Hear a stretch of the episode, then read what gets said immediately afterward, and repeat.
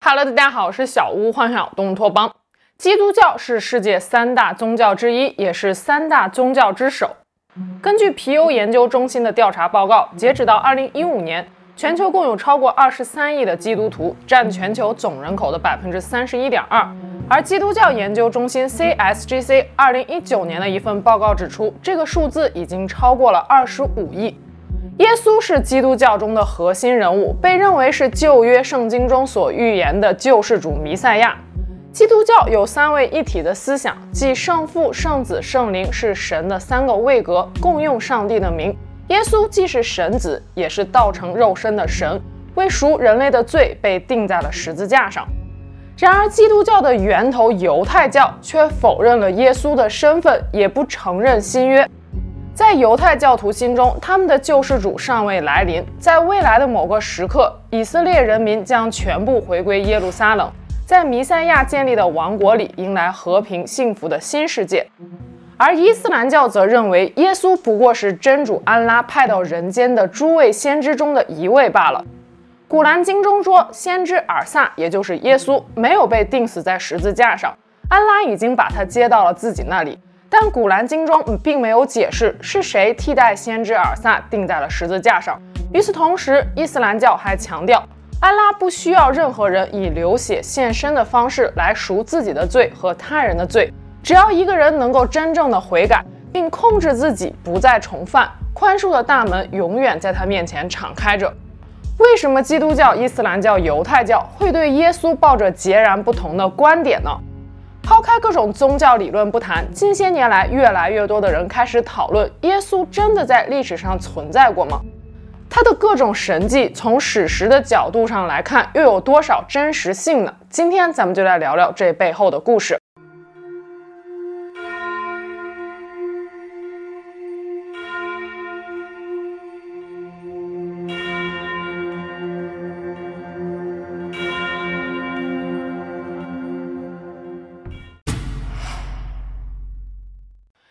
解为何犹太教、基督教、伊斯兰教会对耶稣抱着完全不同的观点，我们就要先弄清楚三教之间的关系。在之前的视频中，我们曾经讲过基督教是如何从犹太教发展而来的，这里再简单梳理一下：公元前二十世纪左右，美索不达米亚文明已经趋于衰败时，一个叫做亚伯拉罕的族长带领他的族人从两河流域南部的乌尔。途经巴比伦、玛丽、哈兰，迁徙到了一个叫做迦南的地方，地理上大概相当于今天的巴勒斯坦地区。亚伯拉罕之前的乡亲们，也就是美索不达米亚人，信奉多神，日月星辰都是他们崇拜的对象，其中太阳是主要神祇。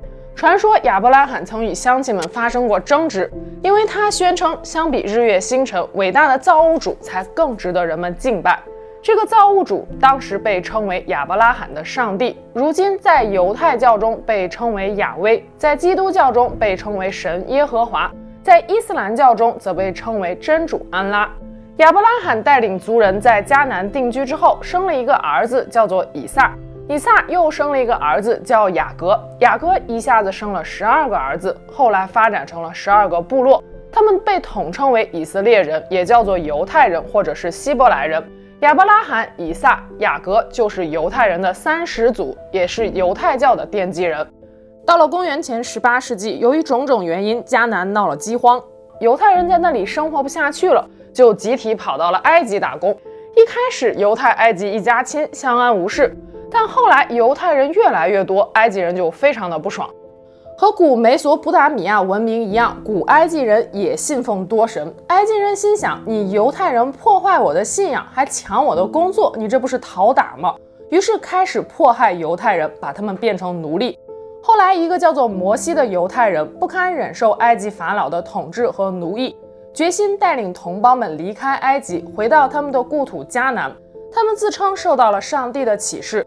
当埃及士兵在身后追赶时，摩西拿起手杖向红海一划，将海一分为二。犹太人成功渡海后，海水又立刻合了起来，淹没了大量埃及追兵。这就是著名的出埃及记。有学者认为出埃及记发生在公元前十三世纪，也有学者认为发生在公元前十五世纪。但不管怎么样，此后犹太人算是脱困了。回程途中，摩西带领族人在西奈半岛辗转了四十年。在这期间，他给族人定下了十条基本戒律，并告诉族人，这是他在西奈山跟神签下的合同。此合同被称为摩西十诫。合同中说，只有犹太人是上帝的选民，上帝也只会跟犹太人签合同。只要犹太人遵守信条，上帝就会赐予他们土地和繁盛的后裔。迦南地就是上帝应许给他们的国度。在末日来临之时，上帝只会保护遵守契约的犹太人。摩西十诫就是犹太教教义的雏形，由此也可以看出犹太教是不传外族的。公元前一零二零年左右，犹太人拿回了故土迦南的控制权，建立了以色列联合王国，并在耶路撒冷修建了巍峨壮观的圣殿，史称第一圣殿。可惜好景不长，公元前九百三十年，以色列联合王国分裂为了北方以色列王国和南方犹大王国。后来，以色列王国在公元前七百二十二年被亚述人所灭，犹大王国于公元前五百八十六年被新巴比伦帝国入侵。犹太人经历了第一次灭国，圣殿被毁，史称巴比伦之囚。好在五十年后，波斯的居鲁士大帝灭了新巴比伦帝国，然后跟犹太人说：“大伙可以回家了。”在波斯人的帮助下，犹太人重返家园之后，重建了圣殿，史称第二圣殿，过了一段美滋滋的日子。时间来到了公元前一世纪，罗马帝国大军进入了迦南地，成为了这里的新主人。信奉多神的罗马人觉得一神教的犹太人很碍眼，双方冲突不断。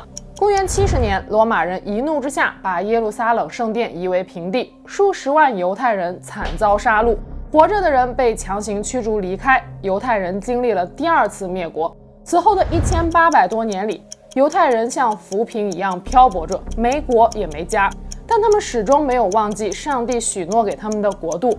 一九四八年，返回家园的犹太复国主义者建立了新的以色列国。在犹太人第一次被灭国后，公元前六世纪的巴比伦之囚期间，他们开始用希伯来文把自己的信仰整理记录下来。这一整理就整理了五百年。公元前一世纪，犹太教的第一部重要经书《塔纳赫》诞生了，这就是犹太教的希伯来圣经，也是后来基督教中的旧约圣经。犹太教具体是什么时候诞生的，无从考证，但综上所述，我们可以看出。犹太教最早可以追溯到亚伯拉罕时期，后来公元前六世纪的巴比伦之囚促生了犹太教的成熟，而基督教起源于公元一世纪前后，最初是犹太教的一个教派，一度被犹太教徒们认为是异端邪说。基督教与犹太教最大的区别是，他们除了旧约，还弄出了一部新约。旧约是上帝与子民旧的约定，签约的对象只包括信上帝的犹太人。内容由律法书、叙事著作、诗歌、先知书几大部分构成。其中，律法书包括创世纪、出埃及记、利未记、民数记和生命记五卷，追溯了犹太民族的起源，以及第一个民族英雄摩西是怎样带领族人冲出埃及，重新征服迦南的。因此，这五卷也被基督徒称为是摩西五经，犹太教徒们称其为妥拉。旧约的先知书中有一卷叫做以赛亚书。书中预言未来将会出现一个弥赛亚，也就是救世主。被灭国后深陷巴比伦之囚的犹太人坚信，这位弥赛亚将继承最英勇的大卫王的荣光，带领犹太人们过上幸福的生活。而新约就是对这位弥赛亚生前身后事的记录。基督徒认为旧约中所预言的弥赛亚就是道成肉身的上帝之子耶稣。耶稣代替他们与上帝签了一份新的契约。这次签约的对象从犹太人扩展到了全世界的人。只要信了上帝，人就是平等的。另外，人是有原罪的，需要上帝耶和华的救赎。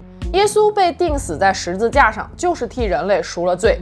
正因为耶稣替人类受苦受难，死后复活再升天，信他的人才有机会上天堂得永生。所以，耶稣就是通往天国的道路。I am the way 是新约圣经约翰福音中非常著名的一句话。基督教这么搞，犹太教是气得直吐血。原本只有他们是上帝的选民，现在上帝成了所有人的上帝，所以犹太教不承认新约，也不承认耶稣的身份。但正因为基督教的普世性，才让它得以在世界范围内疯狂的传播。公元十一世纪，基督教分裂为了天主教和东正教两大教派。公元十六世纪，又出现了基督教新教。不过和之前的视频一样，本期视频我们所说的基督教依然是天主教、东正教、新教三大流派的统称。公元七世纪，一个叫做穆罕默德的阿拉伯人在圣经中获得启示，创立了伊斯兰教。二十三年后，穆斯林也就是伊斯兰教的信徒们。将穆罕默德传教过程中宣读的真主安拉的启示整理成了《古兰经》一书，也是伊斯兰教中最重要的典籍。伊斯兰教只认同旧约中的律法书的部分，也就是摩西五经，认为旧约的其他部分以及新约都被篡改过。他们承认耶稣在迦南传教的事儿，但不承认耶稣就是上帝的儿子。在穆斯林眼中，摩西和耶稣都只是先知，并没有什么特别之处。而穆罕默德是最后的先知，是上帝派来的封印使者。旧约和新约都已经过期了，上帝通过使者穆罕默德给予人类新的启示《古兰经》。这里特别想提到的一点是，伊斯兰教其实是一个非常温和、热爱和平的宗教，信徒人数高达十五亿，是仅次于基督教的世界第二大宗教。但因为少数极端分子的糟粕行为，伊斯兰教成为了世界上被误解最深的宗教。有机会的话，我们再展开聊聊伊斯兰教的故事吧。总结来说，犹太教、基督教、伊斯兰教其实是同宗同源的。无论是塔纳赫中的亚威、古兰经中的安拉，还是圣经中的神耶和华，都是亚伯拉罕的上帝。三教信奉的是同一个神，但却又因为教义的不同，打打杀杀了数百年。了解了三教之间的关系，接下来我们来看看对耶稣生平记录的最详细的新约圣经。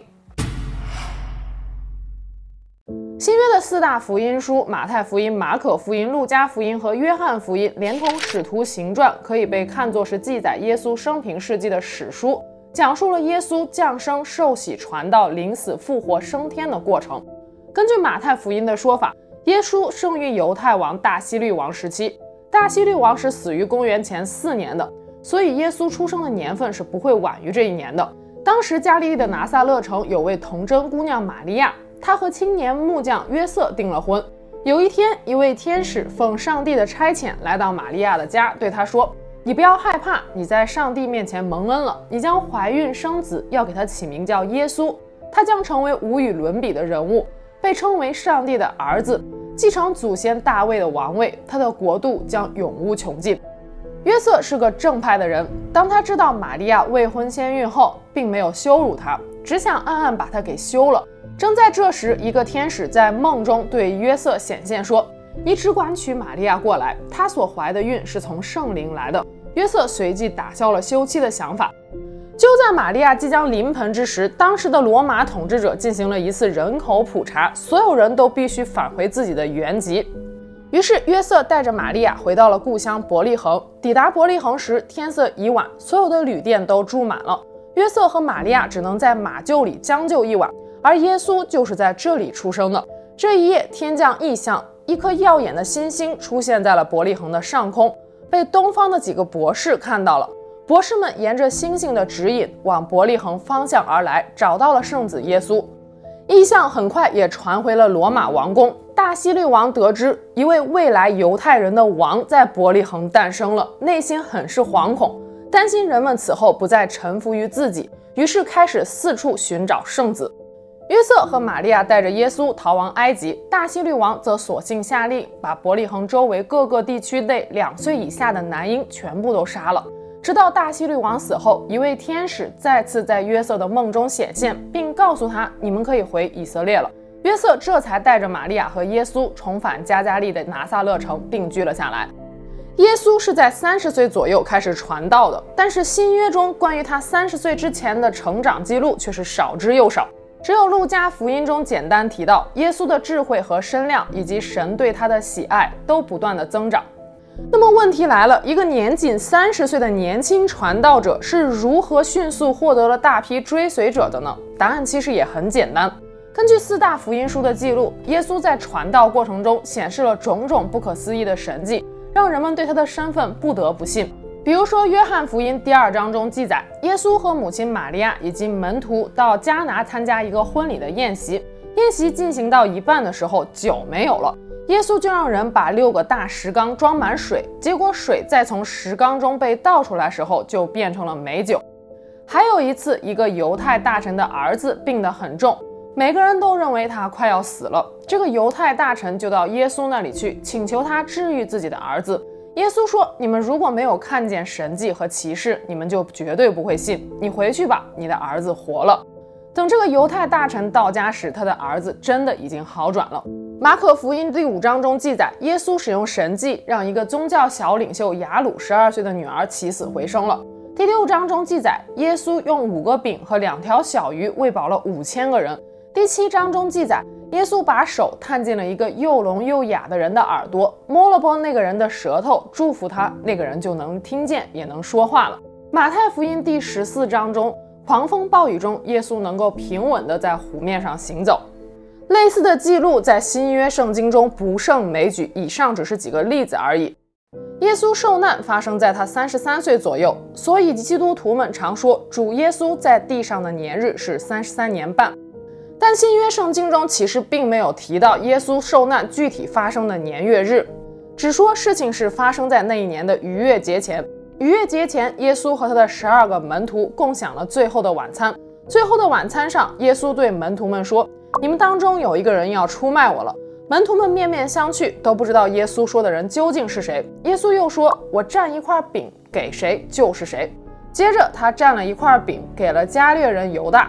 约翰福音记载，犹大接过饼，撒旦就进入了他身体里。当晚，犹大为了三十块银子，向犹太人大祭司该亚法出卖了耶稣的位置。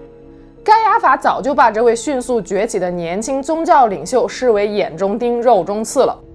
该亚法带人在克西马尼园抓捕了耶稣。后来，众人把耶稣押解到了罗马总督比拉多那里。比拉多问耶稣：“你是犹太人的王吗？”耶稣只说了一句：“是你说的。”就再也没有解释了。在祭司们的怂恿和叫嚣下，耶稣被钉上了十字架。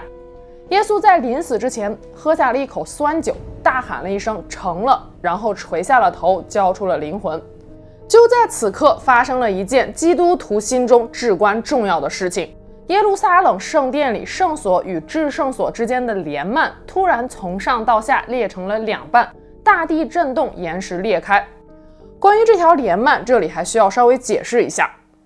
耶路撒冷的圣殿分为外院、圣所、至圣所三部分，分别代表着人的身体、魂和灵。外院和圣所之间用第一道帘幔隔开，圣所和至圣所之间用第二道帘幔隔开。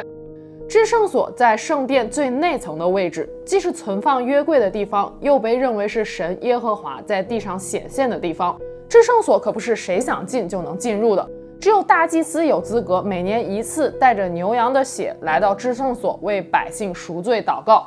圣所与至圣所之间的这道帘幔用蓝色、紫色、朱红色的线和细麻编织而成，绣有炽天使基路伯，牢固结实。帘幔的存在意味着人因为罪与神分离。耶稣死时，帘幔断裂，象征着耶稣的献祭和血充分偿还了人类的罪债。如今去往神所在的至圣所的道路已经向所有人敞开，包括犹太人和外邦人。是耶稣的受难打开了人们通往天国的道路。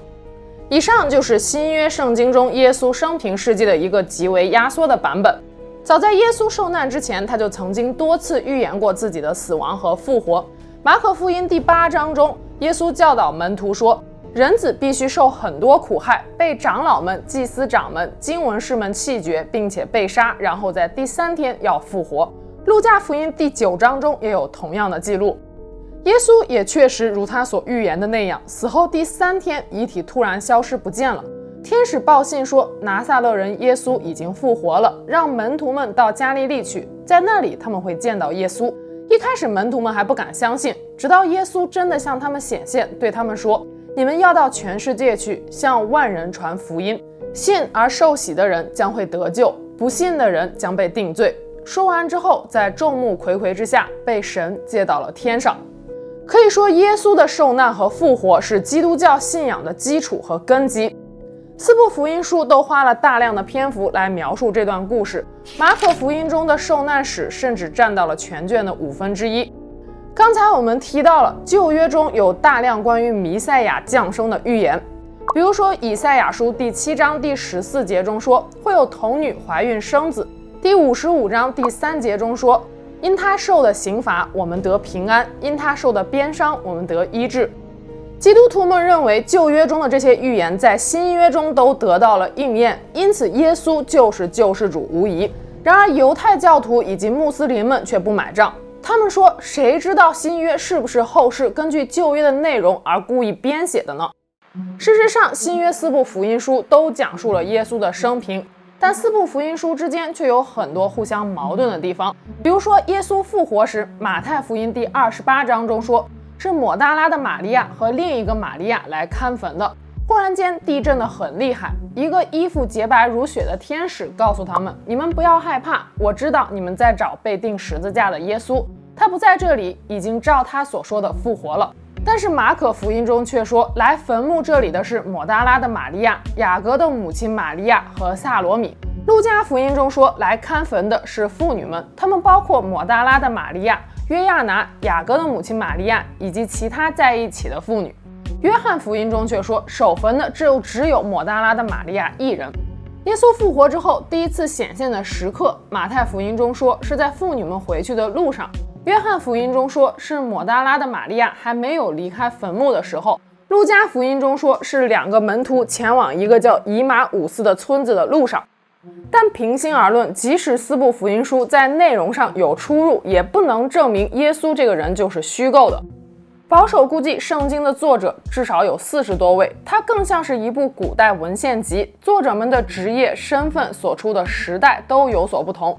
同一个故事，不同的人讲出来，细节上还会有所差异呢。更何况是篇幅宏大的福音书呢？重要的是，除了圣经，还有没有其他可靠的旁证资料？来证明耶稣确实在历史上存在过。犹太人历史学家提图斯·约瑟夫斯出生于公元三十七年，算是和耶稣同时代的人。他在著作《犹太古史》中记载，这时犹太地出现了一位名叫耶稣的聪明的人。如果他可以被称为人的话，他能行神迹与奇事，又是许多喜欢追求真理之人的导师。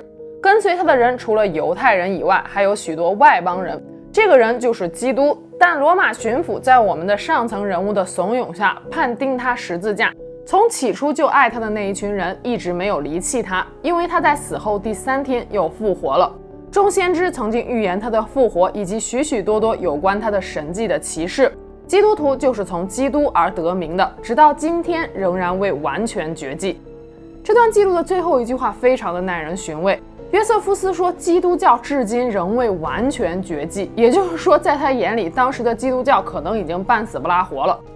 约瑟夫斯绝对不会想到，这把星星之火会在之后的两千年里蔓延至全球各地。不过，也有学者认为，犹太古史中关于耶稣受难又复活的记录，宗教意味实在是太强了，不排除是遭到了后世基督徒的修改。另外一位名为塔西图的罗马历史学家也曾经留下了关于耶稣的记载。塔西图在著作《编年史》中说，基督教的创始人基督在罗马皇帝提庇留在位期间，被统管犹大地的罗马巡抚本丢比拉多处死。这种迷信虽一度被压制下来，但后来又死灰复燃，不但在其发源地犹大地，且一直蔓延到罗马城。塔西图出生于公元五十六年，他并不是一名基督徒，甚至把基督教称为迷信。他对耶稣的这段描述完全是从一个旁观者的角度来写的，具有一定的可信性。所以可以肯定的一点是，除了圣经之外，是存在其他记录耶稣身份信息的旁证历史资料的。目前人们对于耶稣的态度主要分为了神话派和历史派两大类。支持神话派的学者认为，耶稣的形象就是基督徒为了传教而创造出来的，但更多的学者还是选择站队历史派。他们认为，虽然关于耶稣生平传记的历史资料很少，但是谁都无法肯定地说，耶稣从未在历史上存在过。在之前的视频中，我们也曾经提到过，早期的基督教思想是具有多样性的，光福音书就有八十多部。每一部福音书中都有对于耶稣的记录，虽然内容可能是大相径庭的。是罗马君士坦丁大帝在公元四世纪通过第一次尼西亚公会议统一了基督教教义，并决定了哪些福音书可以被视为正统，能够被收录入新约。新约的那么多次经和伪经，不太可能同时编造了一个叫做耶稣的人物，所以大概率耶稣在历史上是确实存在过的。那么接下来的一个问题是，新约中所记载的耶稣的那些神迹又是不是真的呢？美国圣经学者、耶鲁大学宗教历史学教授戴尔·马丁曾经开设过一门名为《新约及其历史背景》的公开课。第一堂课上，马丁教授就问了同学们一个问题：为什么要选择这门课？有同学说：“我是虔诚的基督徒，我想要更好地理解上帝的声音。”马丁教授毫不客气地怼了回去，说：“对不起，这儿不是教堂。如果单纯想学圣经的话，恐怕这里要让你失望了。”这堂课上，圣经仅仅会被当做一份古典文献来加以研究。又有同学说，圣经是现代西方文明的基础，想要了解文明的发展，就要从圣经入手。马丁教授又说了，现代文明是建立在工业革命的基础上的，所以比起圣经，你应该对修车、修电脑更感兴趣才对。那么，马丁教授开设这门课的目的究竟是什么呢？在回答这个问题之前，马丁教授先给大家出了几道测试题，其中两道题是这样的。耶稣降生时，有三个博士，或者说有三个王前来看他。这个故事是否来自于圣经原文？第二，圣父、圣子、圣灵三位一体也是来自圣经原文，对吗？这两道题的答案其实都是否定的。刚才我们提到了，耶稣出生之后，确实有几位来自东方的博士前来看望他，但圣经原文中并没有提到是三个博士。后世之所以会产生这样一种偏差印象，是因为博士们带来了三件礼物。黄金、乳香和没药。后来人们就把博士的人数解读为了三个人，而三位一体也并非出自圣经原文，而是后期基督教根据圣经所创造出来的一个神学理论，用来解释为什么基督教是一神教，却要崇拜上帝、耶稣和圣灵三个神。马丁教授接着说，基督教起源于公元前一世纪左右，但是后来在将近两千年的发展过程中。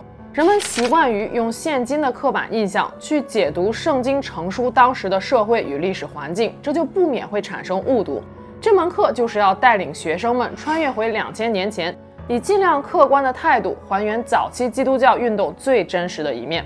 马丁教授的这门课内容非常的庞大，时间关系，今天只跟大家重点聊聊第十三堂课《历史上真实的耶稣》中马丁教授提出的一个观点。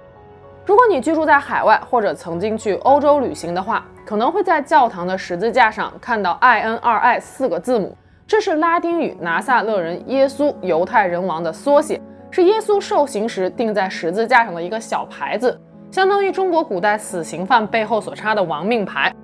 而犹太人王这个称呼是当时罗马统治者对耶稣的一种嘲讽。为什么说是嘲讽呢？因为耶稣在世时，犹太人聚居的迦南地已经沦为了罗马帝国的犹太行省，行省是有总督的，罗马帝国也是有皇帝的。结果有一天突然冒出来了一个人，被很多人说他才是犹太人的王，这不是聚众造反吗？这个人还是在逾越节前夕被押解到犹太行省总督比拉多面前的。逾越节是犹太人最重要的节日之一，纪念的是摩西带领犹太人逃出埃及的日子。这就相当于在中国的国庆节之前突然冒出来了一个新疆王、西藏王，当局会做出怎样的反应，可想而知。所以“犹太人王”这个词有太多负面的含义，并非基督徒对他们所信仰的神子、人子的尊称。但这样一个词偏偏多次出现在了新约福音书当中。马丁教授认为，这符合新约史学研究的差异性原则。所谓差异性原则是指，如果一个历史故事中的某个情节或者细节和作者的本意相偏差，甚至相违背，那么这个情节或者细节就很有可能是史实。福音书无一例外都是在宣扬耶稣怜悯、大爱、慷慨不争的品质。这样一个人为什么要承认自己是犹太人的王呢？同样的细节还体现在耶稣在克西马尼园被捕时的情形。耶稣有一个门徒叫西门彼得，性子比较冲。当时就拔出了刀，朝大祭司的仆人砍了一刀，仆人的右耳被砍掉了。这个细节显然跟耶稣倡导和平、愿为全人类舍身流血的形象是相左的。所以马丁教授认为这个情节很有可能也是真实的。除此之外，前面我们提到耶稣在迦拿的一个婚礼上显示过用水变酒的神迹。其实当时的情况是这样的：是耶稣的母亲玛利亚先跟耶稣说他们没有酒了，言外之意是耶稣你能不能用神迹想办法弄点？耶稣一开始是有推脱之意的，他跟母亲说这与你我有什么关系呢？可见耶稣并非一直都是和蔼可亲的形象的，这个细节似乎也符合马丁教授所说的差异性原则。除了差异性原则，马丁教授还提出了多重认证、社会一致性、相关一致性等几条新约史学研究的方法，在这里就不展开了。总的来说，马丁教授认为新约是一份值得研究的历史资料，里面的内容有一定的真实性，但同时历史也是任人打扮的小姑娘。新约中的耶稣神迹到底有没有添油加醋的成分？我想任何一个史学家都无法给出确定的答案。然而，不少神学家却认为，耶稣到底是不是一个真实的历史人物，其实根本就没有那么重要。就像老子、孔子、柏拉图是否存在过，都是无伤大雅的事情，也不会妨碍人们去拜读跟他们相关的经典著作。德国神学家鲁道夫·布尔特曼更是强调，意义历史比事实历史要重要得多。